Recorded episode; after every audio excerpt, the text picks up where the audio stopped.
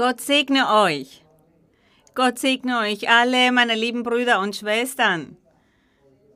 In allen Kirchen, an allen verschiedenen Orten dieser Welt, in über 60 Ländern, wird in diesem Moment die Live-Übertragung mit angesehen. Mit verschiedenen Uhrzeiten. Ich grüße euch alle vom ganzen Herzen, liebe ich euch. Und ich grüße auch alle Brüder und Schwestern, die hier anwesend sind, hier in der Kirche La Colina. Gottes Segen für euch, Segnungen für euch, Segnungen. Gott segne euch alle auf große Weise. Wie sehr wünsche ich mir, dass alle hier vor Ort sein könnten, aber leider haben wir nicht Platz für alle. Dennoch sind über Tausende ich weiß nicht wie viele und draußen sind weitere Tausende, die anstehen, aber leider haben wir nicht mehr Platz. Wir müssen natürlich auch die Regeln einhalten, die Gesetze der Regierungen einhalten.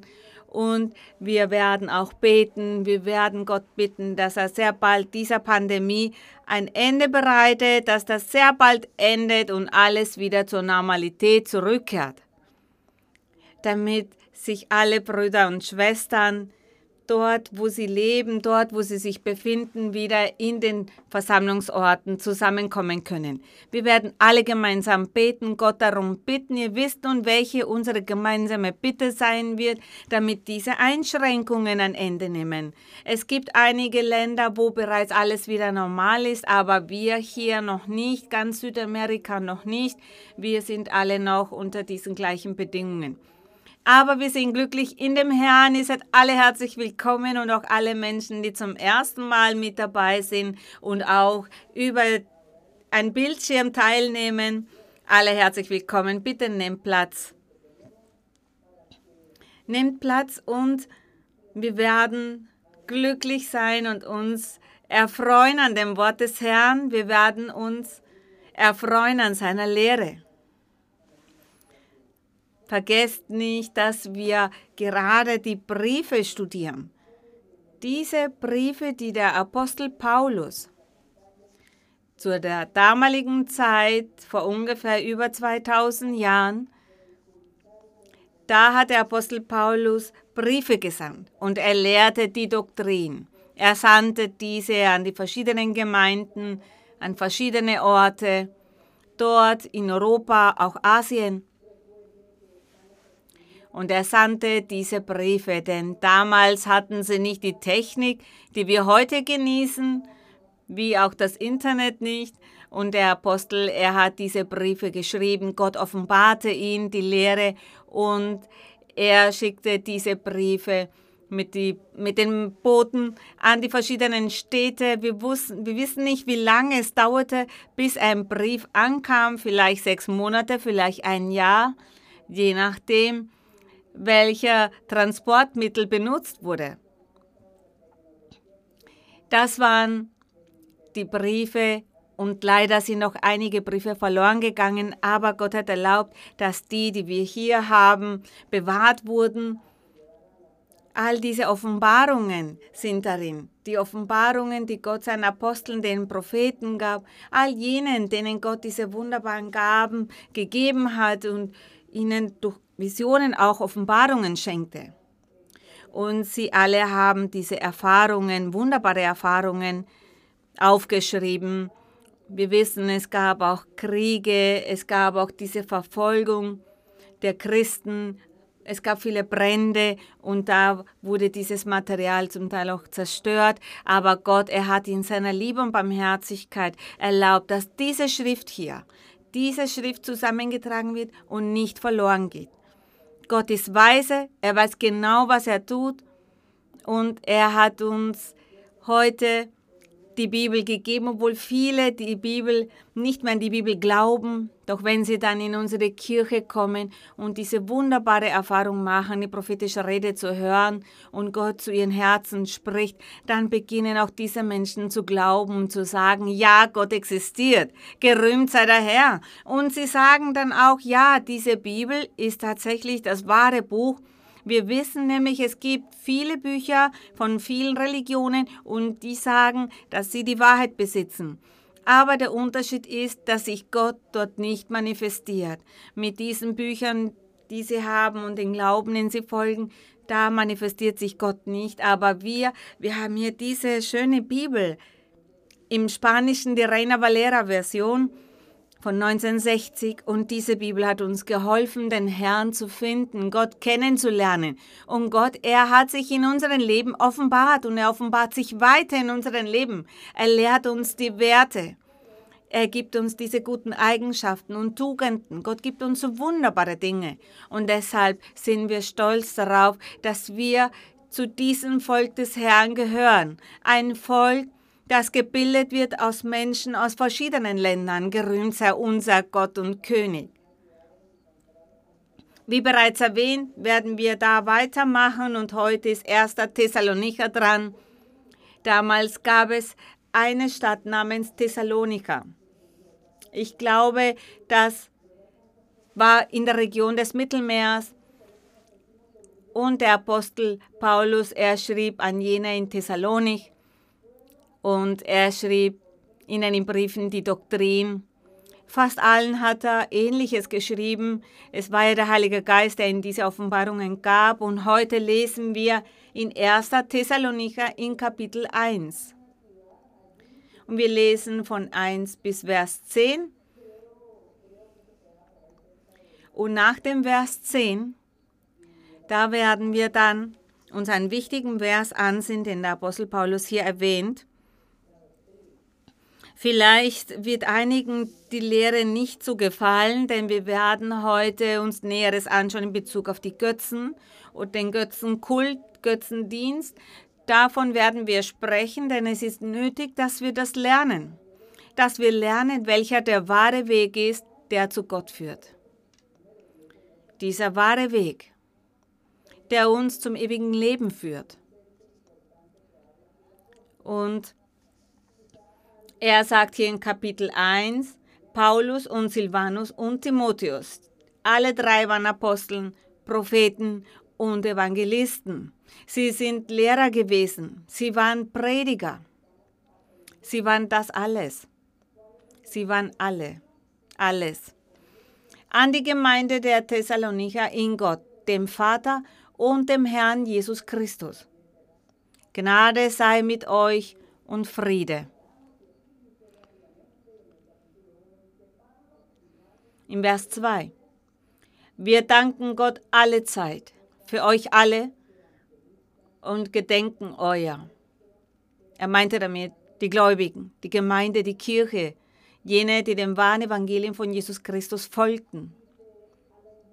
Er sagte, und gedenken euer in unseren Gebeten. Da sehen wir, welche Wirkung die Gebete haben. Auch Gebete von der Entfernung, auch diese sind wirkungsvoll, effektiv. Manches Mal glauben die Menschen, dass wenn sie nicht in der Nähe von jenen sind, der betet, damit die Person ihnen Hände auflegt, dass es sonst keine Gültigkeit hat, wenn dem nicht so ist. Doch so ist das nicht. Das Gebet, das Wichtige beim Gebet ist, dass es vom Herzen kommt und das hört Gott an. Das heißt, ihr habt vielleicht eure Familie an anderen Orten oder Freunde. Und vielleicht haben diese Menschen Probleme, Schwierigkeiten oder Krankheiten oder andere Art von Problemen. Dann betet ihr zu Gott. Dann sucht ihr einen ruhigen Platz, einen bisschen Privatsphäre und bete zu Gott für diese Familie, für Freunde, Verwandte, auch wenn sie weit weg leben, egal in welchem Land, egal in welcher Stadt sie sind. Ihr betet zu Gott für diese Menschen und Gott erhört euch und er handelt. Und deshalb, wenn wir uns hier versammeln, an dem Tag der Predigten, dann beten wir von hier aus und Gott erhört das Gebet und ihr empfangt dann diese Wohltaten. Oder während eines Bibelstudiums. Ein Bibelstudium, auch da machen wir dann ein Gebet und das wird in Europa gehört, dann in Australien, in USA, in Japan, überall. Diese Menschen empfangen dieses Gebet von der Ferne, aber Gott handelt dann in jedem einzelnen Leben. Das hat nämlich Gott versprochen. Und wir sehen, dass sich diese Versprechen erfüllen. Das ist die Wahrheit Gottes. Und der Apostel Paulus, er hat auch diese Erfahrungen gemacht. Er betete, er konnte nämlich nicht vor Ort sein. Damals gab es ja keine Flugzeuge und die Transportmittel waren sehr, sehr langsam. Oder man musste zu Fuß unterwegs sein. Der Apostel hat deshalb gebetet. Er betete für alle, für all diese Gemeinden und Völker, wo das Wort Gottes bereits gepredigt worden war. Und Gott, er erhörte diese Gebete. Und deshalb lehrte er sie hier. Er sagte, wir, gemeinsam mit Silvanus und Timotheus. Er sagte, wir beten für euch. Alle Zeit seid ihr in unseren Gedanken und Teil unserer Gebete. Und von der Ferne erhört Gott dieses Gebet. Er sieht die Absicht und der Herr greift ein und handelt und segnet. Und wir lesen weiter in Vers Nummer 3. Und denken ohne Unterlass vor Gott, unserem Vater, an euer Werk im Glauben und an eure Arbeit in der Liebe und an eure Geduld in der Hoffnung auf unseren Herrn Jesus Christus. Brüder und Schwestern, von Gott geliebt, wir wissen, dass ihr erwählt seid. Da beglückwünscht er die Gemeinde in Thessalonika, weil sie den Weg Gottes ja gewählt haben. Sie waren davor Götzendiener gewesen. Sie waren Heiden gewesen und sie hatten nicht dem Volk Israel angehört oder dem jüdischen Volk angehört, sondern sie waren Heiden gewesen. Und die Heiden waren alle Götzendiener. Sie hatten tausende Götter und jedes Volk hatte eigene Götter. Als das wahre Evangelium dann kam, das wahre Wort Gottes zu ihnen gelangte, da haben sich viele, Tausende haben sich dann zu Gott bekehrt. Und deshalb hat der Apostel sie beglückwünscht und gesagt, ihr habt hier genau das Richtige gewählt. Das meinte er in Vers 4. Er sagt, wir wissen, dass ihr erwählt seid. Und dann im Vers 5, denn unser Evangelium kam zu euch nicht allein im Wort. Er sagt, unser Evangelium kam zu euch nicht allein im Wort. Oder nur mit Gerede. Oder mit so viel Philosophien, mit so viel Rhetorik Es sind nicht nur eloquente Wörter, die vielleicht dann keiner verstand. Er sagte, nein, das Evangelium ist nicht so zu euch gekommen. Wie kam das Evangelium zu euch? Das sagte er. Und er sagte, es kam nicht allein im Wort, sondern auch in der Kraft. Lest bitte weiter. Sondern auch in der Kraft und in dem Heiligen Geist und in großer Fülle. Ihr wisst ja, wie wir uns unter euch verhalten haben, um euretwillen. Glaubt ihr nicht auch, dass das wunderbar ist, was wir hier gelesen haben? Natürlich, der Apostel sagte, unser Evangelium hat euch nicht nur mit Worten erreicht, sondern mit der Kraft, mit der Kraft vom Geist Gottes, mit dem Heiligen Geist oder mit dem Geist des Herrn, wie wir es auch bezeichnen wollen mit der Kraft Gottes. Und zu jener Zeit gab es bereits manche, die aus Habgier predigten, um Gewinn daraus zu erzielen. Sie predigten das Wort Gottes, weil es für sie ein Vorteil war, weil sie daraus einen Nutzen zogen. Und da sie es auf diese Weise machten, war der Heilige Geist Gottes nicht bei ihnen, um sie zu unterstützen. Und heutzutage passiert das Gleiche. Auch heute gibt es viele Religionen. Angenommen, es sind Tausende. Und alle sagen, dass sie Gott predigen, dass sie von Christus predigen. Aber der Unterschied ist, dass sie nicht die Kraft des Heiligen Geistes haben. Sie haben nicht diese Rückhalt Gottes. Und das ist das, was man braucht. Es fragte uns jemand einmal und sagte, gebt uns doch die Formel, verratet uns diese. Wie tut ihr, um, um vielleicht die Menschen zu unterwerfen, damit sich die Menschen an eure Regeln halten und sich die, unter diese unterwerfen? Das fragten sie.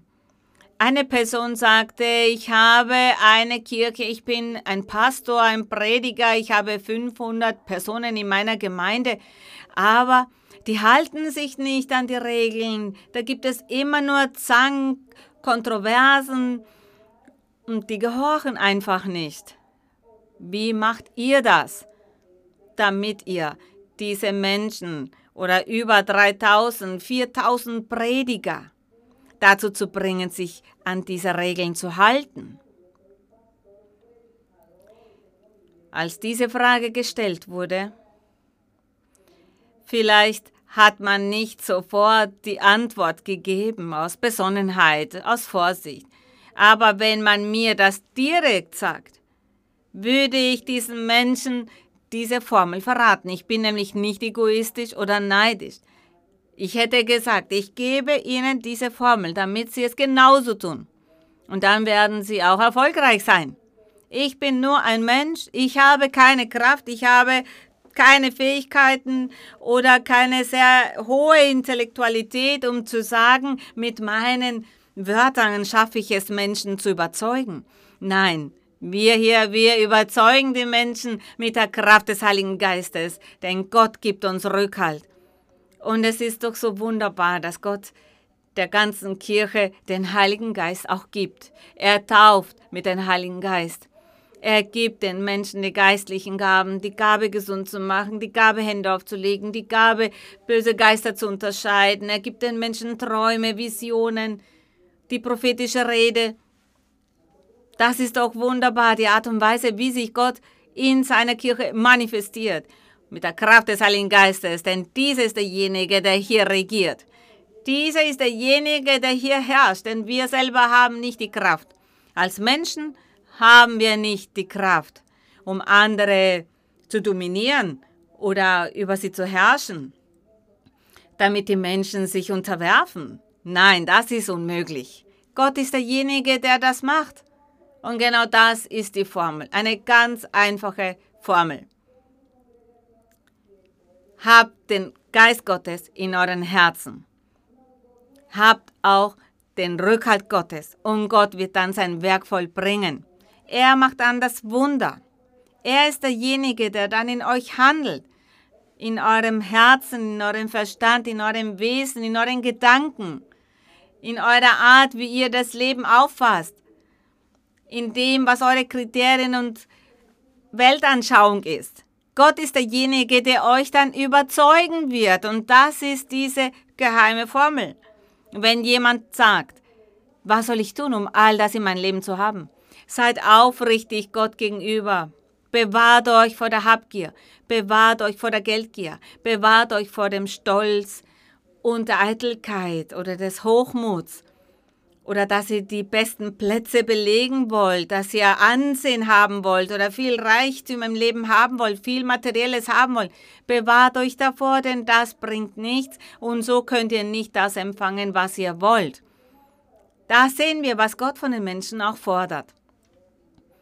Und wir, wir haben das von unserem Gott gelernt, so wie Paulus es hier auch der Gemeinde in Thessalonich lehrte, die Art und Weise, wie er diese große Segnung des Herrn erhielt, das ewige Leben, dieses wahre, wunderbare Evangelium, das er predigte und das wir heutzutage weiter predigen. Gelobt sei unser Herr. Und er sagt, es war nicht im Wort, sondern auch in der Kraft und in dem Heiligen Geist und in großer Fülle. Vers 6, und ihr seid unsere Nachfolger geworden und die des Herrn. Und habt das Wort aufgenommen in großer Bedrängnis mit Freuden im Heiligen Geist.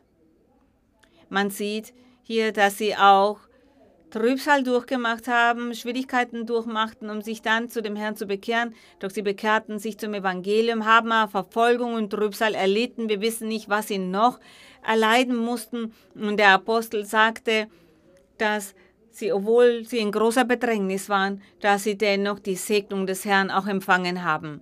Und nun waren sie ja glücklich, nun waren sie voller Freuden im Heiligen Geist, wie es hier steht. Und auch wir heutzutage, wir sind glücklich mit der Kraft des Heiligen Geistes, denn er ist derjenige, der hier in unseren Herzen herrscht.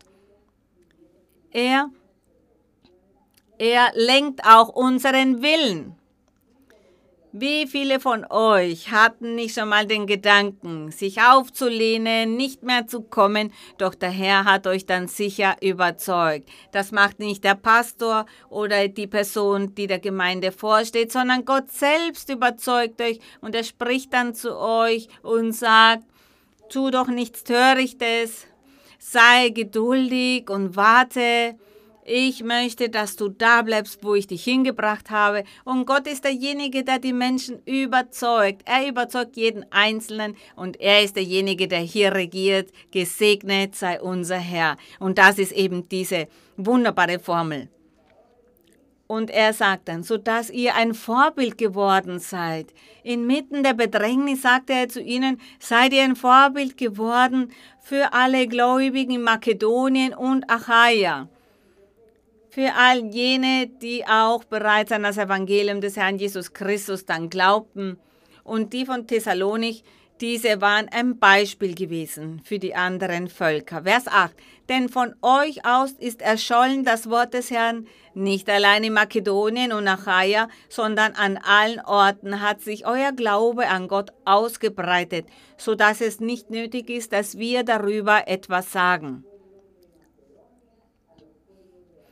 Er bewundert hier die Art und Weise, wie sie sich zu Gott bekehrt hatten. Und zwar so sehr, dass andere Völker wie die in Makedonien und Achaia, die haben dann dem Beispiel der Gemeinde in Thessalonik, sind sie gefolgt und haben sich auch zu dem Herrn bekehrt.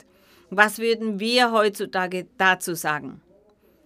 Wir, wir erleben genau das Gleiche. Wir machen die gleichen Erfahrungen wie Paulus damals, das, was sie damals erlebten. Denn es ist der Geist Gottes. Es ist die Kraft Gottes. Und ich sage nochmals, dass viele Religionen, viele Prediger und viele Menschen, die sagen, dass sie predigen und dass sie hier dann nur etwas von Literatur finden. Sie sehen die Bibel als ein Literaturbuch, als etwas Geschichtliches. Die finden dann nichts mehr hier drin und sagen, das war nur für damals. Und heutzutage ist Gott gestorben, manifestiert er sich nicht mehr, heute ist jetzt alles modern.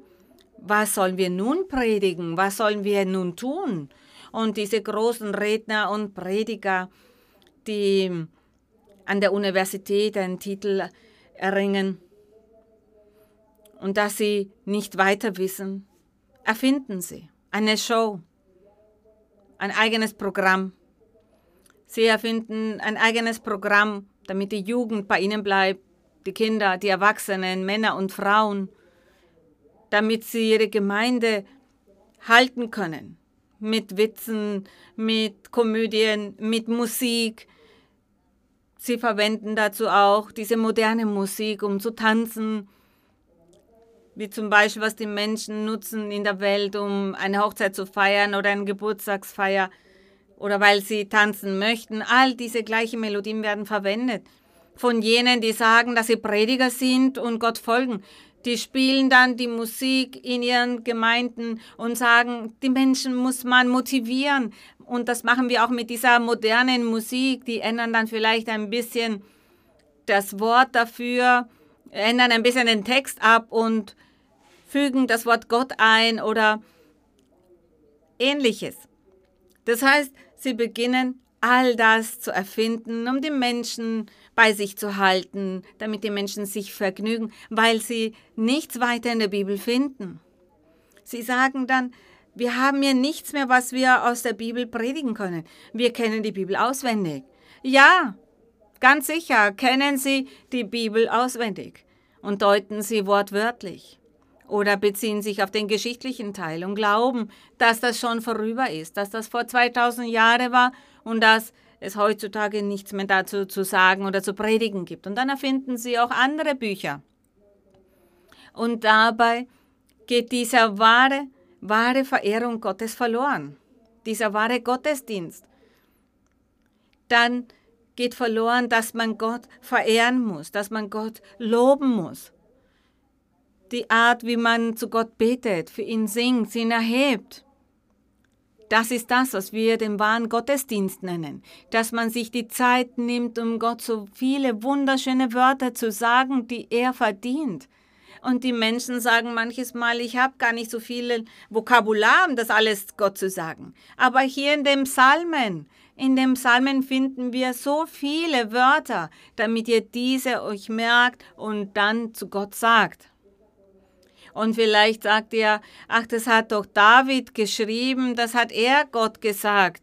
Wie soll ich denn jetzt das alles nachahmen? Ja, ahmt das nach, denn der Herr sagte, ahmt mich nach, tut, was ich tue, denkt so, wie ich denke. Habt das, was ich habe, das sagte uns der Herr. Und der Apostel Paulus, er erreichte auch einen Punkt der Perfektion in sein geistlichen Leben dass er dann zu den anderen sagte, ahmt mich nach. Das heißt, es ist nichts Schlechtes, wenn wir den König David nachahmen. Der König David, eingenommen vom Geist Gottes, er hat so viele Lieder geschrieben, um das Gott zu sagen in seiner Lobpreisung. Gott wird es nicht müde, dass ihr jedes Mal die gleichen Wörter verwendet und diese wiederholt. Ich denke dabei zum Beispiel an die Offenbarung. Und da hat der Apostel in der Vision 24 Älteste bei Gott gesehen, dort im Himmel, vor dem Thron Gottes. Er sah dort 24 Älteste, die Tag und Nacht für alle Ewigkeit sagen, heilig, heilig, heilig bist du, Jehova, der Herr. Wenn wir daher, wenn Gott das nicht gefallen würde, dass die Wörter wiederholt werden. Warum machen diese 24 Ältesten immer wieder diese Art von Anbetung, dass sie heilig, heilig, heilig sagen? Gott, der Herr sagte, wir sollen ihm nachahmen. Gesegnet sei unser Herr. Amen wir ihm nach und wir loben ihn mit wunderbaren Wörtern, die finden wir in den Psalmen. Die können wir auswendig lernen und dann sagen wir dem Herrn, Du bist groß und erhaben, du sitzt auf deinem Thron der Gnade, du bist erhaben und heilig. Das heißt, wir sehen, die Bibel ist nicht obsolet. Die Bibel gilt heute und für alle Zeiten, bis alles zu Ende geht. Der Herr, er macht die Schrift lebendig. Diese Schrift, diese Schriften hier, die für viele nur reine Literatur ist oder nur Geschichte ist, oder vielleicht Poesie. Für uns ist das das lebendige Wort Gottes, denn jeden Vers, den wir lesen, da ist der Heilige Geist bei uns und er macht das lebendig. Und diese kommen dann in unser Herz, dringen in unser Herz, in unsere Seele, in unseren Geist und unser Geist erquickt und ist fröhlich in Gott. Dieses Buch ist nicht obsolet. Es ist nicht aus der Mode geraten. Es gibt so vieles, das man sagen kann. Es gibt so vieles, das man lernen kann. Es gibt so vieles, was gepredigt werden muss. Es gibt so vieles, worüber man nachsinnen kann hier in der Bibel. Die täuschen sich so sehr. All jene, die behaupten, nach Gott zu suchen, die behaupten, Christen zu sein, die täuschen sich sehr. Wenn sie doch einen Moment tatsächlich über Gott, den Heiligen Geist und die Kraft Gottes nachsinnen würden, würden sie nicht mehr so denken, sondern sie würden dann so wie wir heute denken. Wir haben nämlich einen lebendigen Gott, einen mächtigen Gott, der sich manifestiert. Gerühmt sei der Herr, denn Gott lebt. Gott ist Geist. Er ist unsichtbar für uns, für unsere Materie. Aber er ist hier bei uns, er ist hier im Herzen, drinnen im Herzen und er umgibt uns auch. Er hört uns, er sieht uns, er hört uns. Er erkennt unsere Gedanken. Das ist dieser wunderbare Gott. Und dieser Gott, von dem wir lernen, der, von dem wir hier aus diesem Buch gelernt haben, dieses Buch ist nicht aus der Mode geraten, hier gibt es so vieles, worüber man nachsinnen kann in Bezug auf den Herrn. So vieles lehrt uns Gott auch heutzutage, so viel Doktrin. Und der Herr hatte recht, denn er, er sprach durch den Herrn Jesus Christus und sagte, ich gehe, aber ich werde euch nicht als Weisen zurücklassen. Als er das sagte, stand vor ihm das Volk. Sie hörten ihm zu und es waren all seine Aposteln dabei. Und der Herr sagte, ich gehe, aber ich werde euch nicht als Weisen zurücklassen. Ich werde euch den Heiligen Geist schicken. Und wenn ich den Heiligen Geist schicke, dann wird dieser dann auch bei euch sein. Alle Tage eures Lebens, bis zum Schluss, für immer. Er sagte, für immer, was das Gleiche ist. Das Gleiche ist gemeint. Das ist dieses wunderbare Versprechen, das der Herr Jesus Christus gemacht hat. Denn der Herr wusste, er wusste, dass er in diesem Moment zu einer Zeit gekommen war, wo es Traditionen gab, wo es Gepflogenheiten gab, verschiedenen Glauben gab. Doch der Herr wusste, dass dann mit der Zeit, nach vielen Generationen, sich alles ändern würde, dass alles moderner werden würde. Gott hat ja den Menschen erlaubt, die Dinge zu verwandeln und dass es moderner wird. Und er hat auch erlaubt, dass es so eine fortgeschrittene Wissenschaft gibt. Und der Herr Jesus Christus sagte deshalb, ich sende euch den Heiligen Geist und er wird bei euch sein für immer und er wird euch leiten und lehren und wird euch sagen, was ihr tun sollt. Gerühmt sei Gott. Heutzutage erleben wir dieses wunderbare Versprechen des Herrn Jesus Christus, denn heutzutage umgibt uns der Heilige Geist. Er ist in den Herzen von so vielen und er ist um uns herum und er lehrt uns durch Träume, Visionen, prophetische Rede, durch die Offenbarungen, die Unterscheidungsgabe und der Herr sagt zu uns, die Technik heutzutage ist diese. Damals sagte Herr Jesus zu den Aposteln, gut, zieht um die ganze Welt und predigt. Und sie waren zu Fuß oder mit dem Schiff unterwegs, um zu evangelisieren. Aber heutzutage sagt der Herr, mach ein Gebet über das Internet, nutze das Internet und alle, die dieses Gebet hören und ihr Herz darauf legen und glauben und vertrauen, bei diesem werde ich ein Wunder machen. Der Herr der Herr, der sich dieser Modernität anpasst. Aber wer hat diese Modernität erlaubt? Gott selbst. Er hat den Menschen doch all das gegeben. Er hat erlaubt, dass sie all das entdecken. Gerühmt sei Gott. Gottes Hand ist in allem. Er ist Eigentümer. Er ist Eigentümer von allem. Hier klatschen die Brüder und Schwestern, vielleicht hört ihr das, in der Übertragung nicht. Aber wir klatschen hier für unseren Gott, denn er verdient alles. Wir applaudieren für ihn. Die Wissenschaftler sagen, wir sind so intelligent, wir haben so viel Intelligenz. Jene, die die Dinge erfinden, die sagen, wir sind so intelligent. Schau, was wir hier erfunden haben. Die arme Menschheit, nun müssen alle sich unserer Intelligenz unterwerfen. Aber sie wissen dabei nicht, dass Gott derjenige ist, der ihnen diese Fähigkeiten gegeben hat, dieses Wissen gegeben hat. Denn Gott hatte das von Anfang an schon gesagt.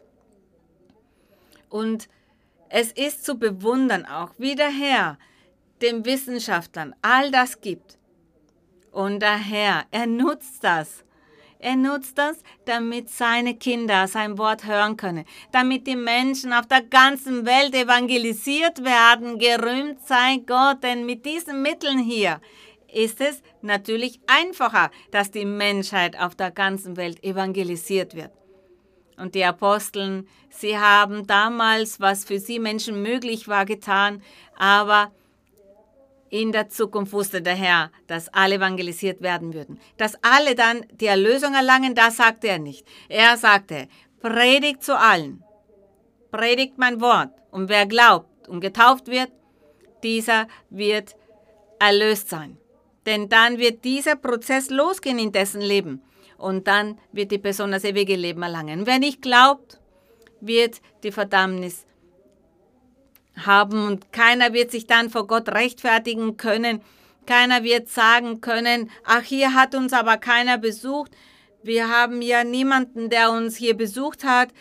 Bis hierher kommt kein Flugzeug, kein Schiff. Wir sind so weit entfernt, keiner hat zu uns von dir geredet. Und der Herr würde dann sagen, nein, das stimmt nicht. Ihr habt all diese Mittel und in der Zukunft wird es sicher anderes geben und weitere Möglichkeiten. Somit wird der Herr dann sagen, rechtfertige dich nicht, lüge nicht, denn ich habe dir die Mittel gegeben, damit du mein Wort erhältst und hörst, aber du wolltest nicht. Nun musst du weinen und dein Leid ertragen aufgrund deiner Törigkeit. Das wird Gott zu diesem Menschen dann sagen. Diesen Menschen dann in der Zukunft, aber wir genießen, was wir hier haben. Eines Tages werden die anderen weiteren Generationen, doch ich vertraue darauf, dass das Wort Gottes in so vielen Herzen vollkommen sein wird, dass sie weiter predigen werden, aber mit einer noch fortgeschritteneren Technik. Vielleicht an ganz verschiedenen, entfernten Orten, dass auch da Gott gelobt wird. Wir danken Gott, denn er ist Eigentümer von all dem, er hat den Menschen alles beigebracht, damit sie das so tun können und auch damit sein Wort auf der ganzen Welt gepredigt wird. So hat es auch angekündigt. Gesegnet sei unser Herr, daher gibt es keine Rechtfertigung. Der Geist Gottes ist heute auch weiterhin bei uns und wird weiterhin bei uns bleiben. Und bis wann? Bis der Herr in den Wolken kommt, um seine Kirche zu holen. Und da wird dann das Ende von allem losgehen. Und der Herr kommt dann in den Wolken wegen seiner Gemeinde und der Heilige Geist wird dann auch mit ihm mitgehen. Und jene Menschen, die das Wort Gottes nicht annehmen wollten, die haben dann kein Handwerkszeug mehr. Die haben dann nicht mehr das Geistliche. Der Heilige Geist wird nicht mehr bei ihnen bleiben. Vielleicht werden manche weiterhin beten, in der Bibel lesen und singen, aber ohne den Rückhalt des Heiligen Geistes. Das ist das, was die Bibel lehrt und daher wollen wir an Gott glauben, auf ihn vertrauen, uns ihm unterwerfen, ihn lieben, seinen Willen tun, Gott erfreuen. Es gibt so viele Menschen, die mir schreiben und mir von ihrem Leid erzählen.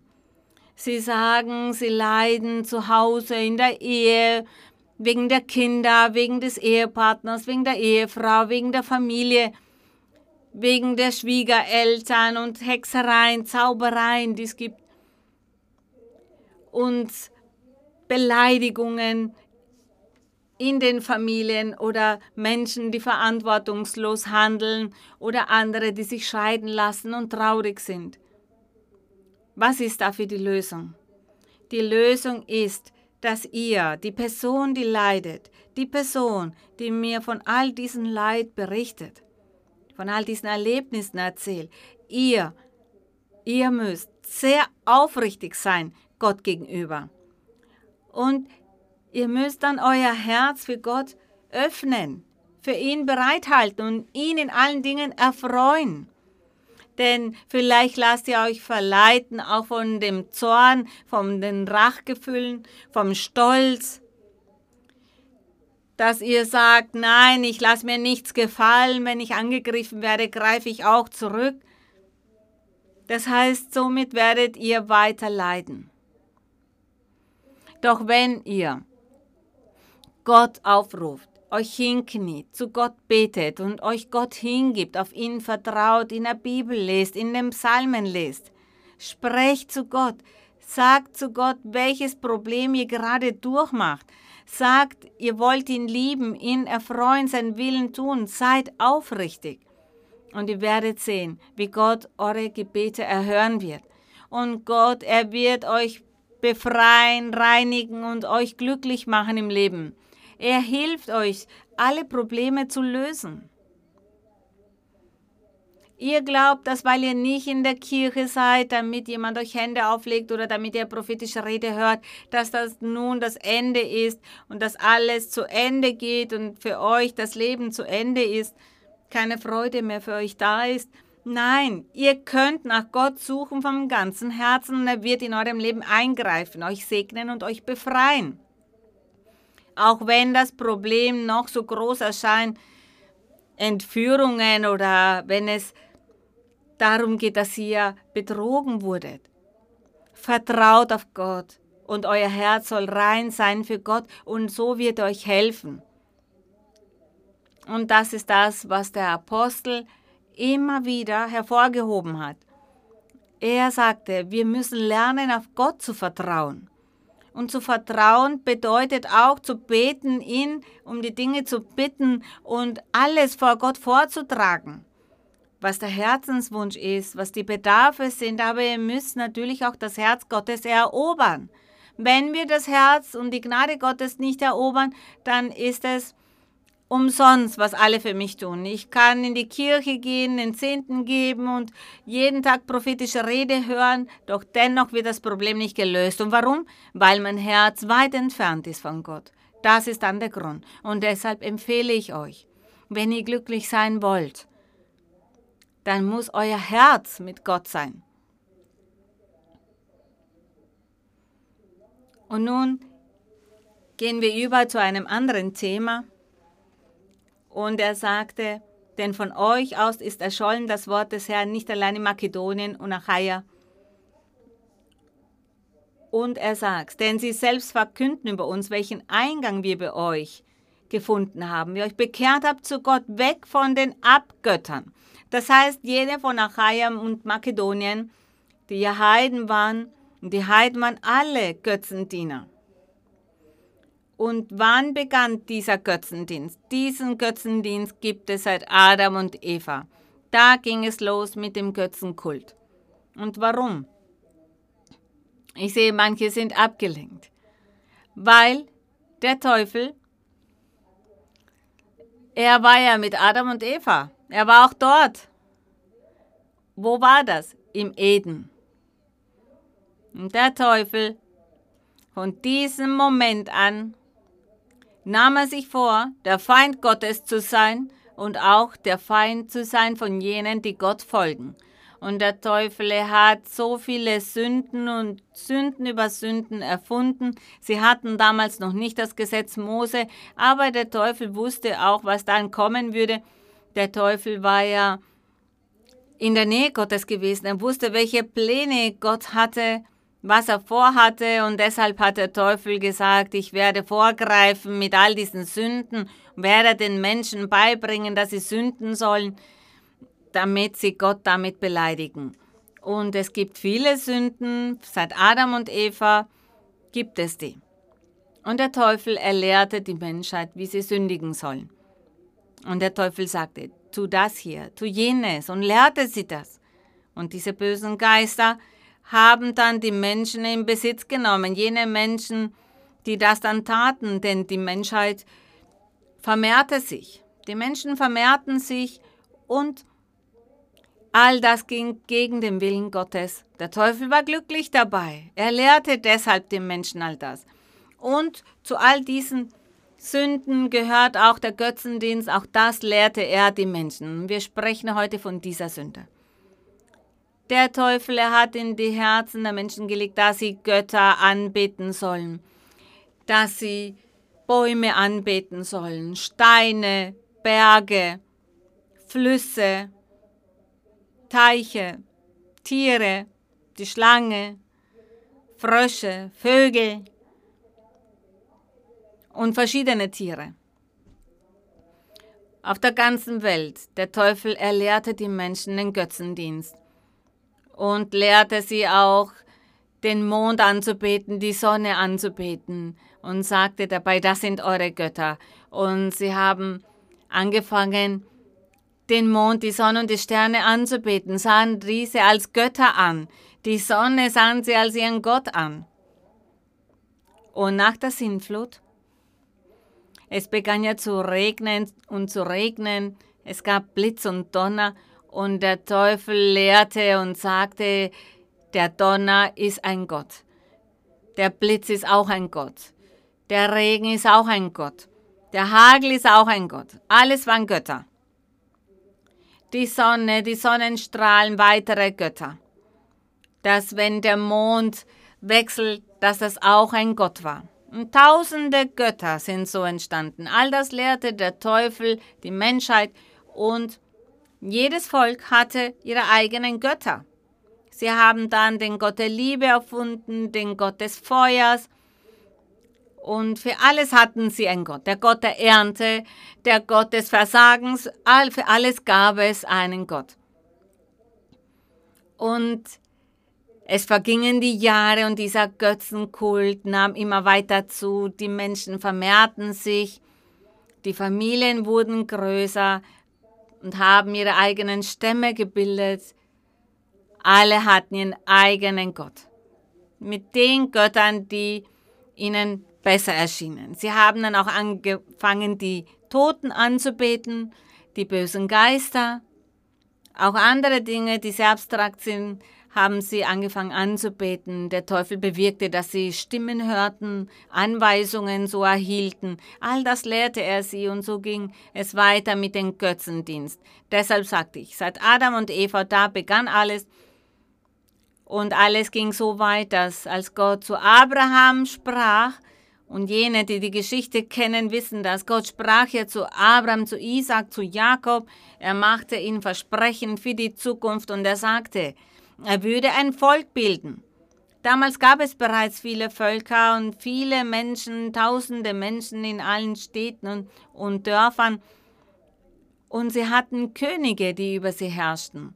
Und Gott sagte, er würde ein Volk bilden. Er sah all den Götzendienst und er sagte, ich werde ein Volk bilden, das heilig und vollkommen ist, die keine Götzendiener sind, die mich lieben, die mir folgen. Ich möchte ein vollkommenes, heiliges Volk bilden und es soll zu unterscheiden sein von allen anderen Völkern auf der Erde. Der Herr nahm sich daher vor, sein Volk Israel zu bilden. Ein heiliges Volk, unbefleckt, unvergleichbar, einzigartiges Volk.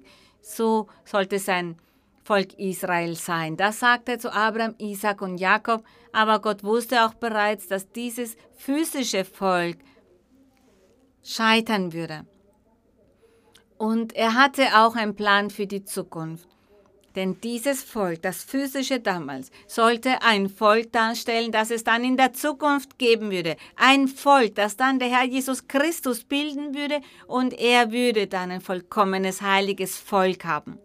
Und der Herr Jesus, der Heilige Geist, bewirkt, dass in den Herzen der Menschen diese Neigung der Sünde genommen wird. Und dann können die Menschen ein heiliges und rechtschaffenes Leben führen. Wir sehen, was für einen wunderbaren Plan Gott vorhatte und weiterhin hat. Aber wir sprachen ja vom Götzendienst. Und als Gott sagte, ich werde mein Volk bilden, denn hier alle sind alle Götzendiener. Ich werde aber ein Volk bilden und diesem Volk werde ich ein Gesetz geben. Gebote, Satzungen geben, damit sie das erfüllen. Denn ich möchte ein Volk, das anders ist als die anderen. Das wird dann mein Volk sein und die anderen werde ich Heiden nennen oder die Fremden. Und als Gott sein Volk gebildet hat, da gab er ihnen Anweisungen. Wir gehen über zum dritten Buch Mose im Alten Testament. Dritte Buch Mose, Levitikus 19. Kapitel 19, Vers 1.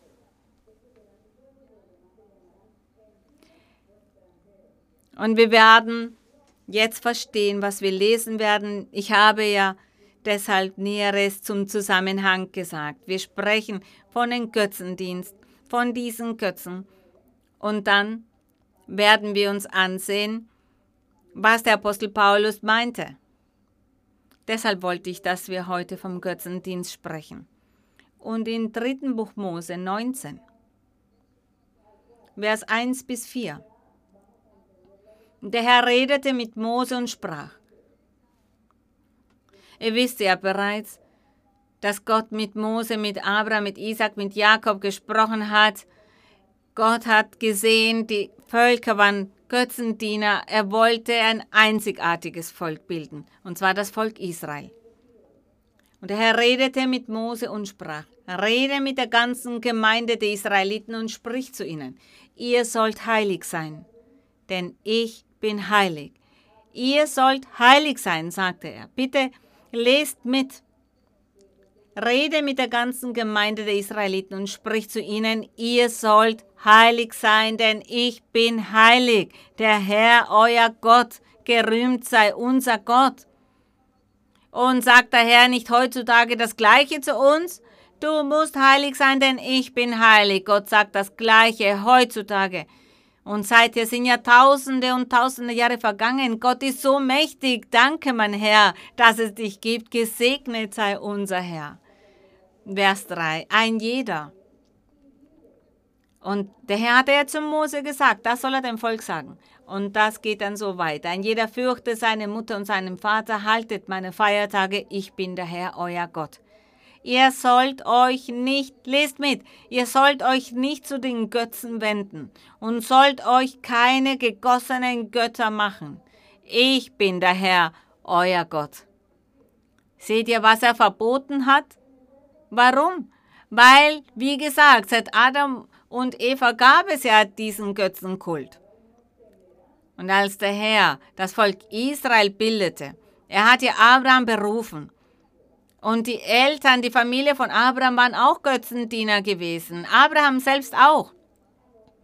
Denn er hat sicher auch all diese, diese Rituale der Eltern fortgesetzt.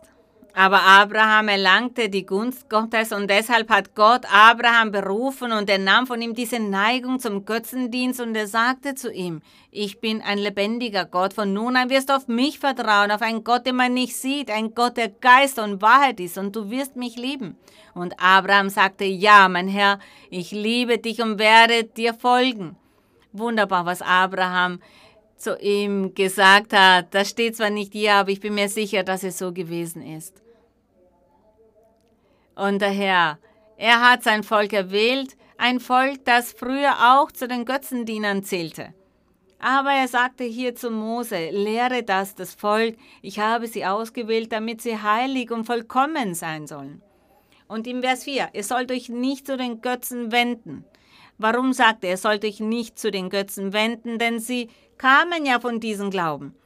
Sie waren vorher ein Götzendiener gewesen. Und der Herr, er hat sie von diesem Götzendienst befreit und sagte, daher wendet euch nicht diesem wieder zu. Kehrt da nicht zurück. Und er sagte, ihr sollt euch keine gegossenen Götter machen.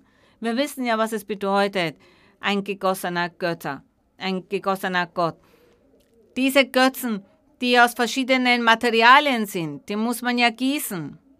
Vielleicht mit Gips oder mit Gold oder Silber. Und er sagt, ich bin der Herr, euer Gott. Aber später wird auch erwähnt, dass es Götter aus Holz gab, aus verschiedenen Elementen und Materialien. Was aber hervorzuheben ist, ist, dass das Volk, das Gott ausgewählt hat, früher einmal ein Volk gewesen war, das den Götzendienst lebte, weil der Teufel ja von Anfang an den Menschen das so beigebracht hatte. Und nun gehen wir über zum dritten Buch Mose 26. Dritte Buch Mose, Levitikus 26, Vers 1.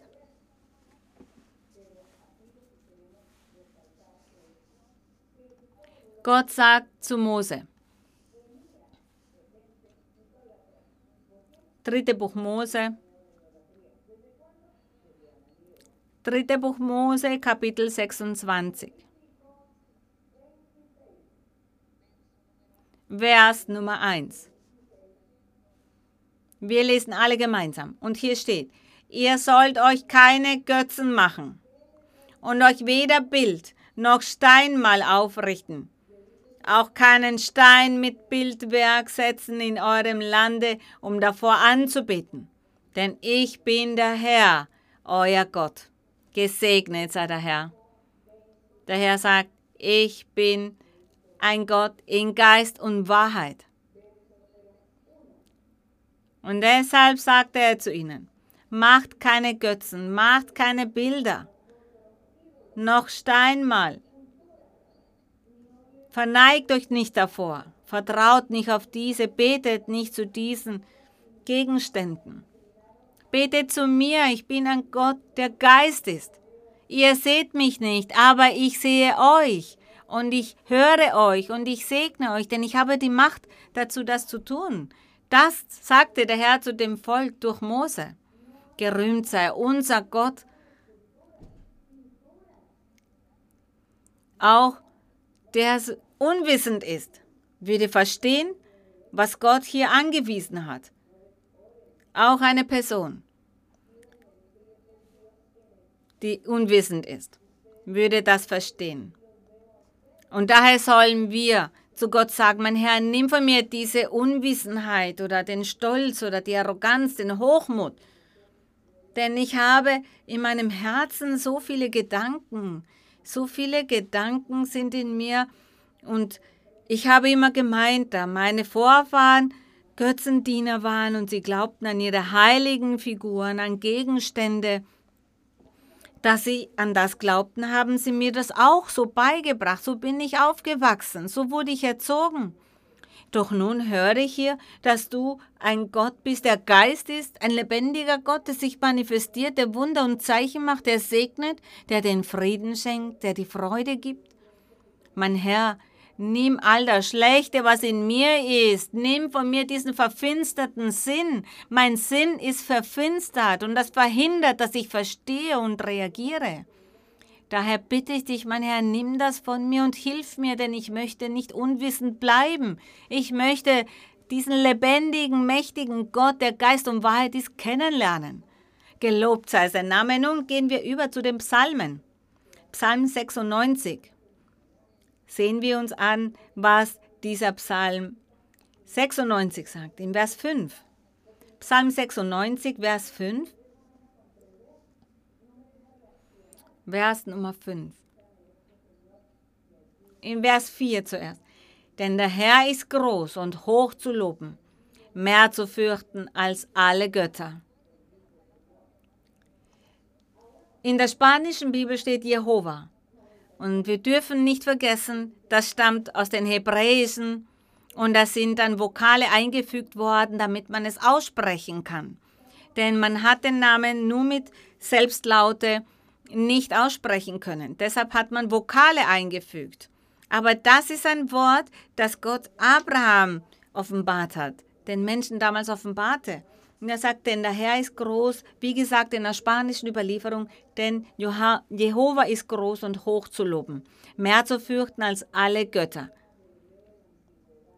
Vers 5. Denn alle Götter der Völker sind Götzen, aber der Herr hat den Himmel gemacht. Der Herr hat den Himmel gemacht, ja, unser Gott, er ist mächtig. Und eines Tages wird er den Menschen verstehen lassen. Jene Menschen, die ihn lieben, bereit sind, seinen Willen zu tun. Er ist bereit, um diese Menschen zu verändern, ihre Seele, ihr Herz zu verwandeln, ihren Geist zu erneuern. Psalm 115 nun. Nun lesen wir im Psalm 115 in Vers 4.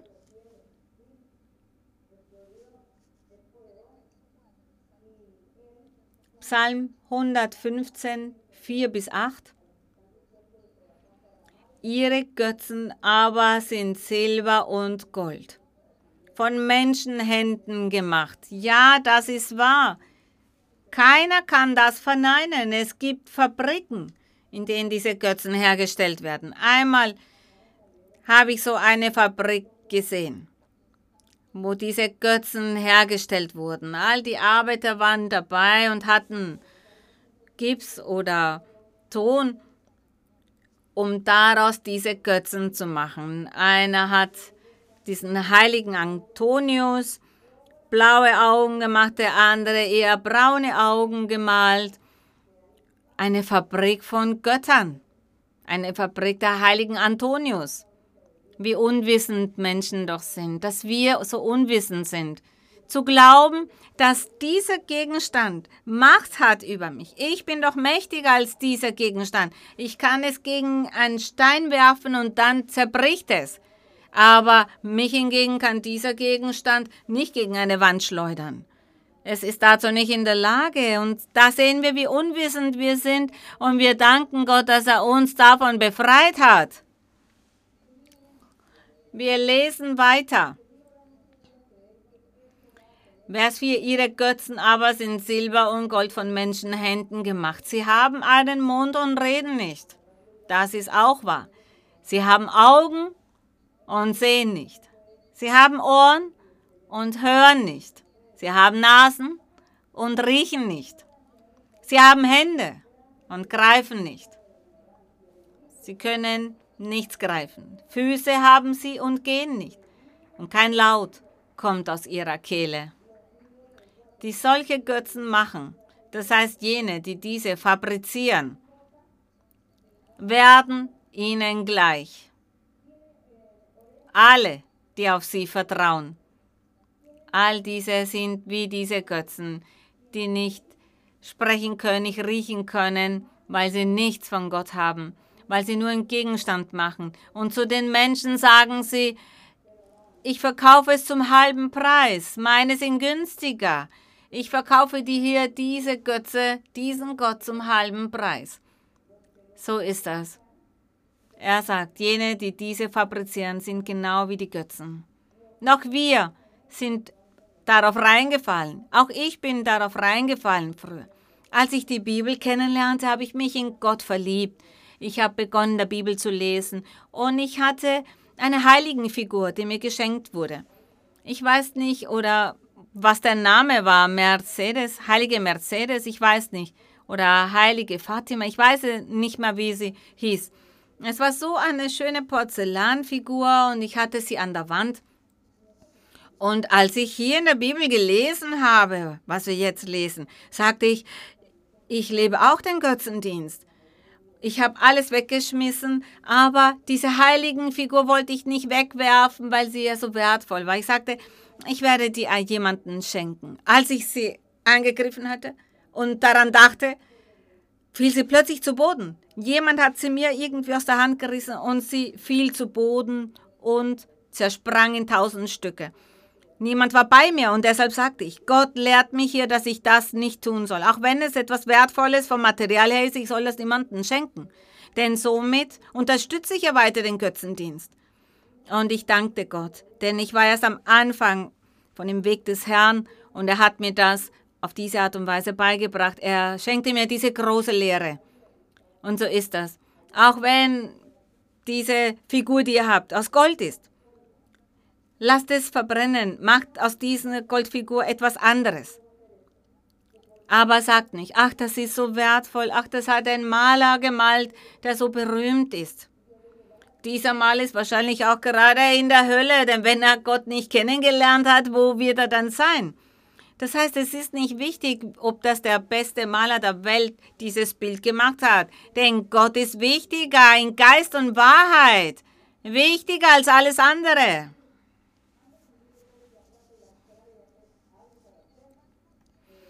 Und im Psalm 135, um abzuschließen, die Zeit schreitet schnell voran, Psalm 135, 15 bis 18. Die Götzen der Heiden sind Silber und Gold, gemacht von Menschenhänden. Sie haben Mäuler und reden nicht, sie haben Augen und sehen nicht, sie haben Ohren und hören nicht, auch ist kein Odem in ihrem Munde. Die solche Götzen machen, sind ihnen gleich alle, die auf sie hoffen. Und er sagt damit, die Menschen sollen an einen lebendigen, mächtigen Gott vertrauen. Und er sagt im Vers 21, gelobt sei der Herr aus Zion, der zu Jerusalem wohnt. Gerühmt sei unser Gott. Gott ist lebendig, Gott ist unsichtbar, und er lebt in Geist und Wahrheit. Und der Herr Jesus Christus, als er zu der samaritischen Frau sagte, denn sie hatte zu ihm gesagt, mein Herr, die Juden sagen, dass man hier in Jerusalem Gott anbeten soll. Und meine Eltern und Vorfahren sagen, dass er in Samarien angebetet werden muss. Und der Herr sagte zu ihr, Frau, die Stunde wird kommen, der Tag wird kommen, an dem ihr weder hier in Jerusalem noch dort in Samarien, an diesen physischen Orten, Gott anbeten werdet. Denn Gott ist Geist. Und die Anbeter oder die Nachfolger, von denen Gott möchte, dass sie ihn anbeten, die sollen ihn in Geist und Wahrheit anbeten. Das ist das, was der Herr Jesus Christus diese Frau lehrte und das ist auch das, was wir heutzutage hier erleben und genießen. Wir erfreuen uns hier an diesen unsichtbaren Gott, ein Gott, der Geist und Wahrheit ist. Gerühmt und geehrt sei unser Herr und Gott, gelobt sei unser Herr. Und nun lasst uns beten. Beten wir zu unserem Gott vom ganzen Herzen. Und ihr, wenn ihr krank seid, wenn ihr ein Problem habt, eine Trübsal durchmacht, Hexereien, Zaubereien, Flüche, Down-Syndrom, Menschen, die Erkrankungen haben an der Haut, an den Knochen, die im Rollstuhl sitzen, egal welche Krankheit es ist. Ich kann manches Mal nicht alles aufzählen, aber jeder einzelne von euch möge zu Gott beten, wenn ihr könnt, hebt eure Hände so und schließt eure Augen und sagt, mein Herr, schau, welches Problem ich habe.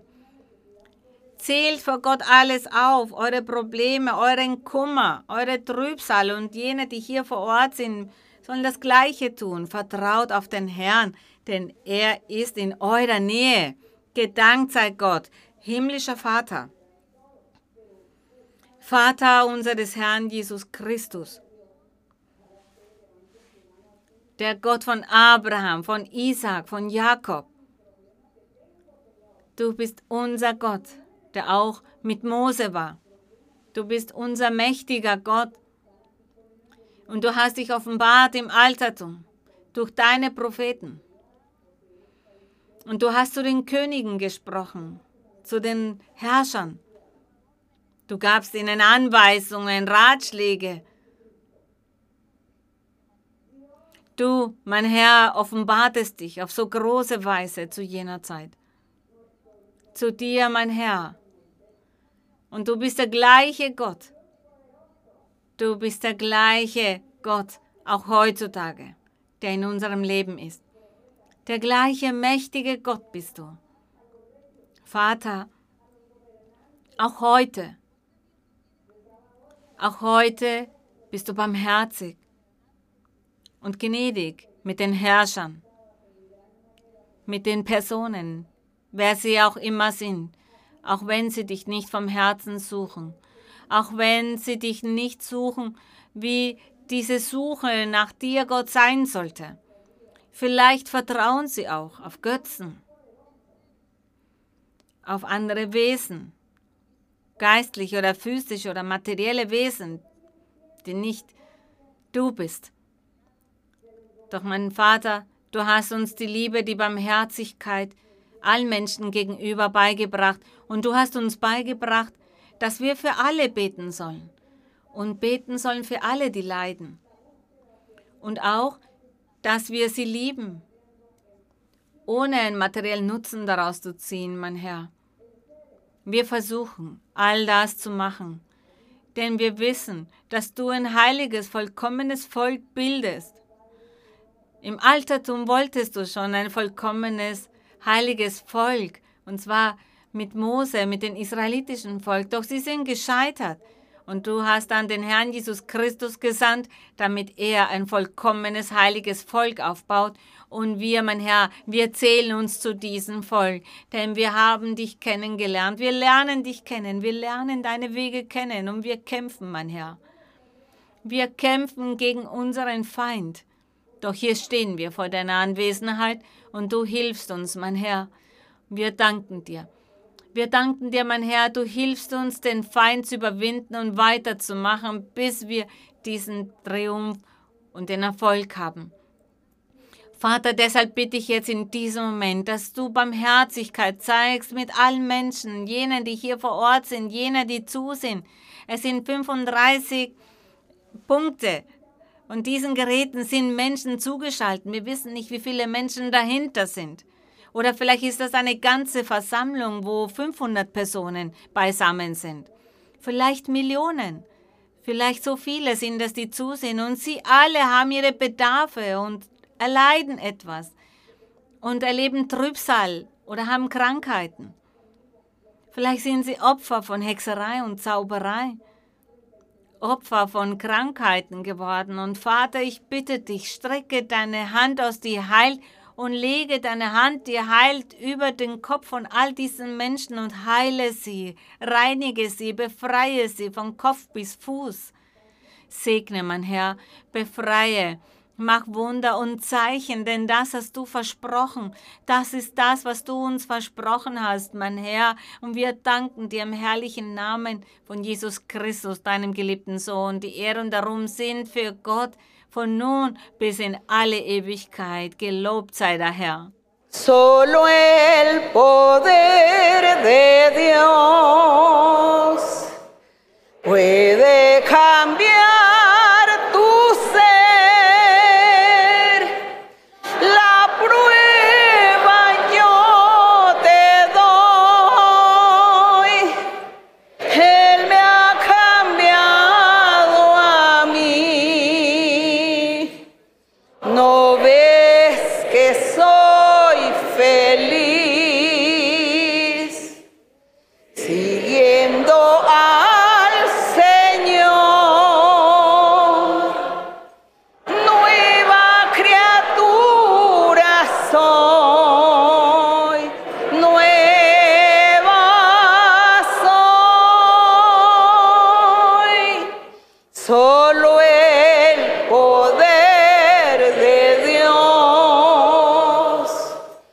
puede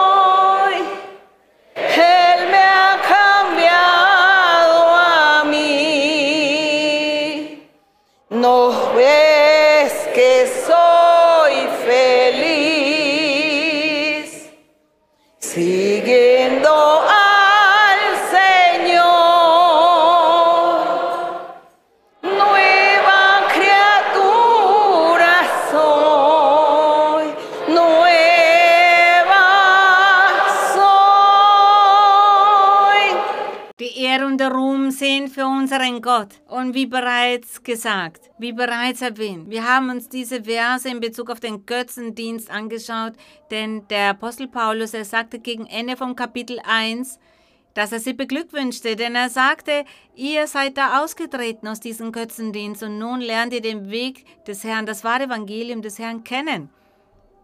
Und das machte ihn so stolz und auch wir sind stolz darauf. Vielen Dank und ich möchte alle dazu ermutigen.